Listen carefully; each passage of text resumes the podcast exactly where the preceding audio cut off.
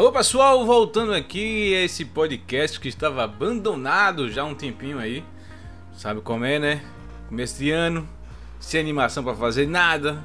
As coisas voltaram a fechar, os shows de stand-up acabaram. Eu só tinha feito um show de stand-up em janeiro e aí fevereiro tudo foi por água abaixo de novo. Voltamos aí em 2020.2 e pronto. E aí não tem mais o que fazer. Você acaba fazendo uma coisa ou outra, mas o ânimo tá lá embaixo, então deixei pra lá e esse podcast está voltando oficialmente hoje.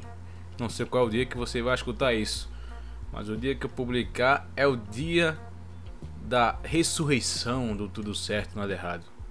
Esse podcast aqui que chegou em meio a uma pandemia em que você procurava coisas para fazer e de uma das minhas paixões do, do entretenimento, das coisas que eu não tinha o que fazer em 2020, né? Então, então podcast foi uma saída delas e eu gosto muito de ouvir e estou voltando com o meu por causa disso.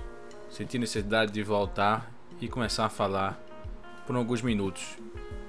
E quem quiser me ouvir será muito bem-vindo sempre. Pois bem, voltamos com o show de stand-up. Estamos aí fazendo aqui, movimentando a cena de Recife, fazendo com que ela se, solidifique cada vez mais. Eu sei que é difícil porque já fazem mais de 10 anos que ela existe e ainda assim nós não temos.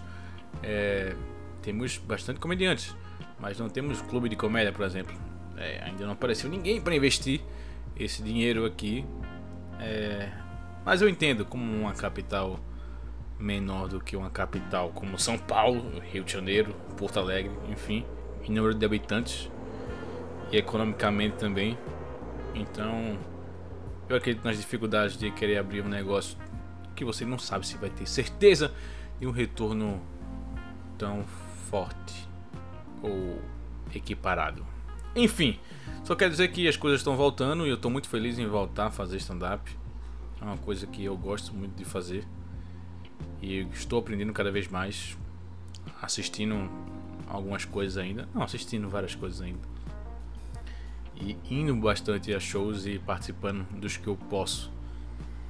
E é com isso que eu vou continuar minha carreira artística na comédia.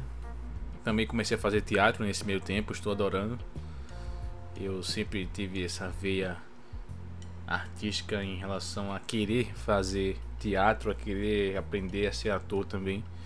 E isso tem feito feito os meus dias melhores, né? Apesar de a gente estar tá vivendo esse caos. Também com a sempre a ajuda de amigos e que pessoas que me apoiam nessa caminhada e pessoas que estão junto comigo nessa. Então vamos lá. Hoje eu quero falar sobre a seleção brasileira que vai jogar nesse dia que eu estou falando, dia 9 de setembro de 2021. Mas ele vai jogar com o Peru depois de um jogo. que que foi aquilo? Foi aquilo ali foi uma das eu nunca achei que ia ver aquilo na minha vida, velho. Mas o Brasil proporciona coisas que nem a gente imaginou que ele poderia proporcionar. E ter a Anvisa parando um jogo do Brasil contra a Argentina. Sério, velho, só podia ser no Brasil. Ou na Argentina também, né? Que mostrou que eles são tão safados contra a gente. Então a CBF, a Comebol, a AFA lá deram um jeito de os jogadores que não estavam regularizados por não, não terem feito quarentena jogarem e as coisas estavam indo como se nada tivesse acontecido. É. Como todas as outras coisas no Brasil acontecem, como se nada tivesse acontecido. Os governos roubam, os políticos mentem e, e as coisas continuam as mesmas, né? E a gente vai deixando as coisas rolarem e tal. É. É muito estranho, velho. Muito estranho não. É muito. Como até um, um, amigo meu falou da comédia o Grande Arcanjo Rodrigues, ele disse: logo os argentinos tentaram dar um jeito, um jeitinho brasileiro, né? É incrível, os caras quiseram jogar toda, de toda forma. Porque eu já vi gente dar desculpa, fazer de tudo para não ir trabalhar. Agora, para trabalhar, foi a primeira vez que eu vi. Os caras fizeram de tudo para trabalhar, pô. Desde mentir na documentação, como não ficar no hotel e como ainda trancar o vestiário para não poder, para a Anvisa não chegar lá e eles continuarem jogando. Enfim, a Anvisa invadiu e a seleção brasileira não jogou. Está jogando hoje no Peru, na minha cidade, Recife, na Arena Pernambuco, onde o meu time, o Náutico, não joga mais. Ainda bem. Enfim, seleção brasileira é uma coisa que eu gosto bastante, por mais que pessoas hoje em dia se sintam desiludidas com o futebol da seleção brasileira e também por ela representar. Não vou dizer que ela representa, mas o movimento político usa a camisa do Brasil como sua bandeira. Muitas pessoas pegam repulsa disso.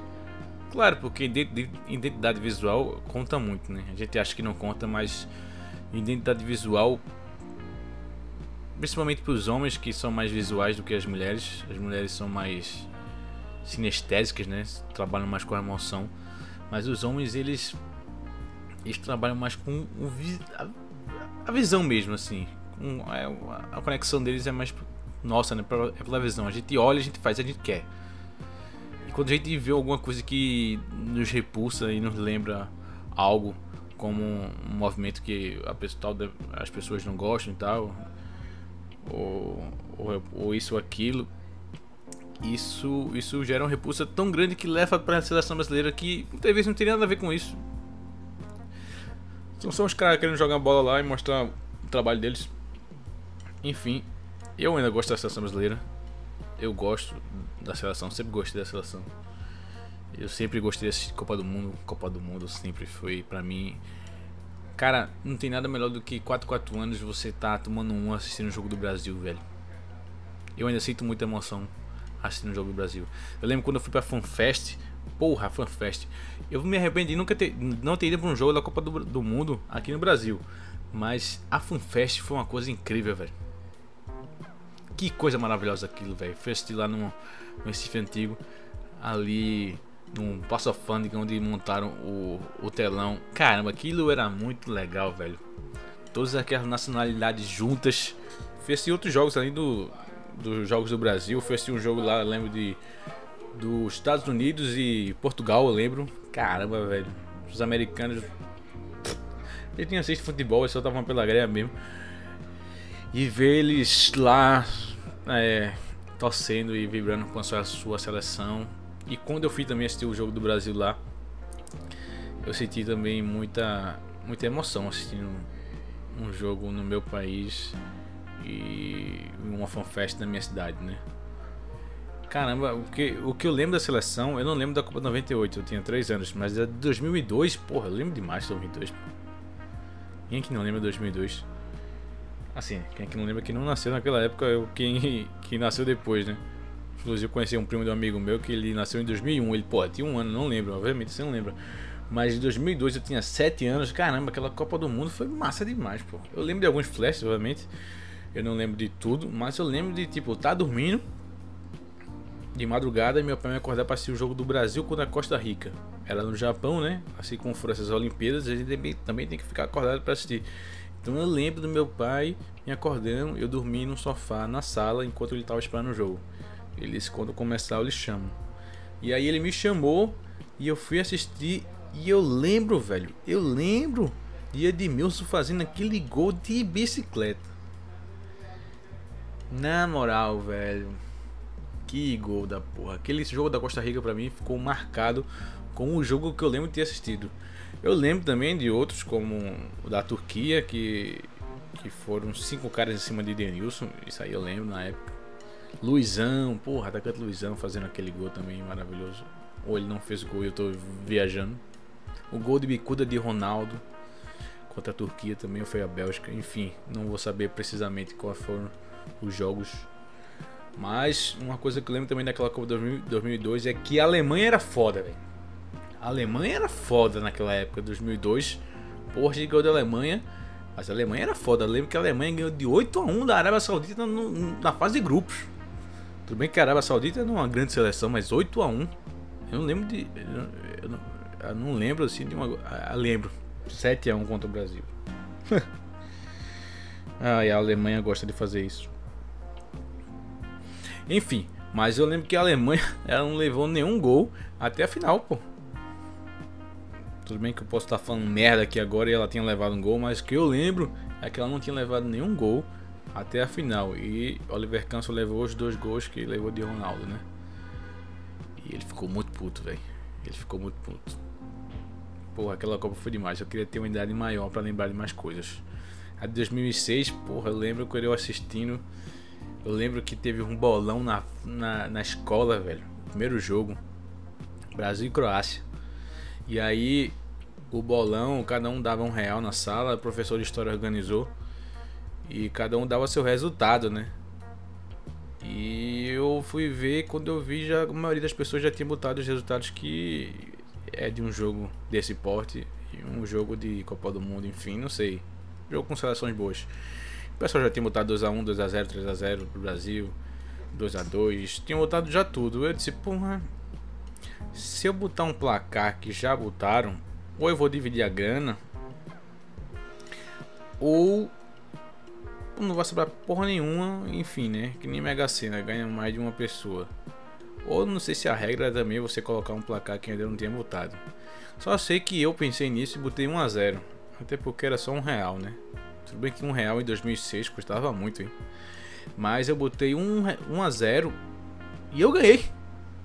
Porque foi 1 a 0 o jogo. Gol de Kaká de perna esquerda. Que nem era a perna boa dele, viu?